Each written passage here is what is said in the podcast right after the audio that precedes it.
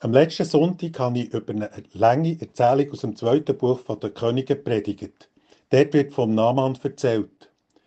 Er ist der aramäische Armeechef. Militärisch ist er erfolgreich.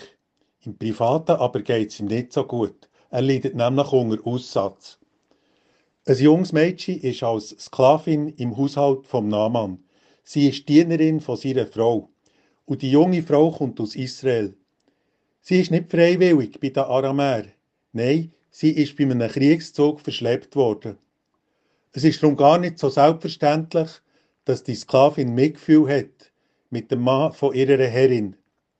Eines Tages sagt sie nämlich zu der Frau vom Naaman, wenn doch mein Herr nur könnte beim Prophet in Samaria sein, der würde ihn sicher von seinem Aufsatz können befreien.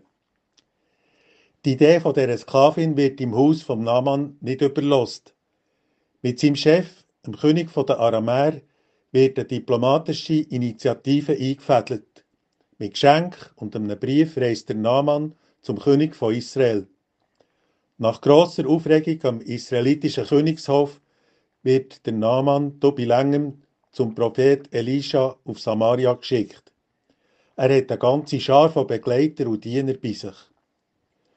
Beim Haus von Elisha läuft alles anders, als der Namans erwartet hätte.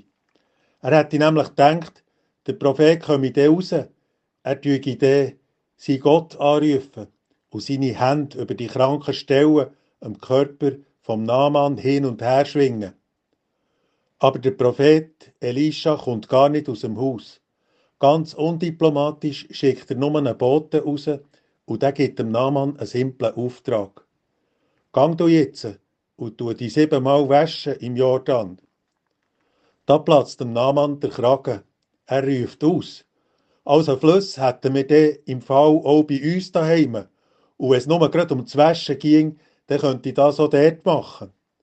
Der Naaman ist stauben, weil er nicht standesgemäß ist behandelt und nicht gebührend ist wahrgenommen worden. In der Verrückte will er schon wieder abziehen und sich auf den Weg heim in sein Land machen. Seine Diener, versuchen, ihn oben abzuholen und zu besänftigen. Hey, wenn der, wenn der Prophet etwas Schwieriges würde befehlen, dann würde es ja vermutlich machen Aber das, was er dir jetzt hat aufträgt, ist ja wirklich einfach.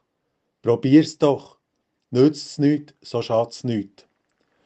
Und ein bisschen knurrend lässt sich der Naaman umstimmen und macht die sieben Wäschungen im Jordan.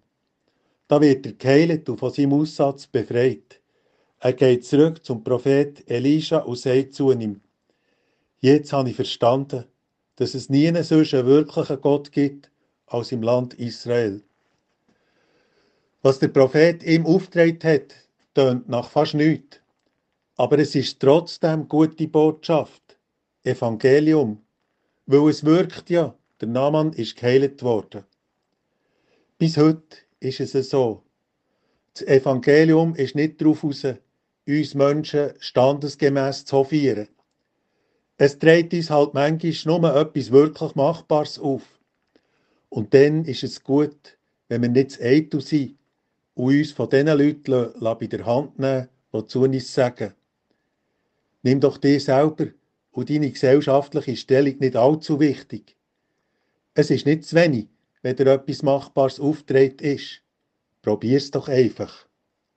Mein Name ist Kasper Kunz und ich arbeite als Pfarrer in der Kirchgemeinde Zillis, Schamserberg.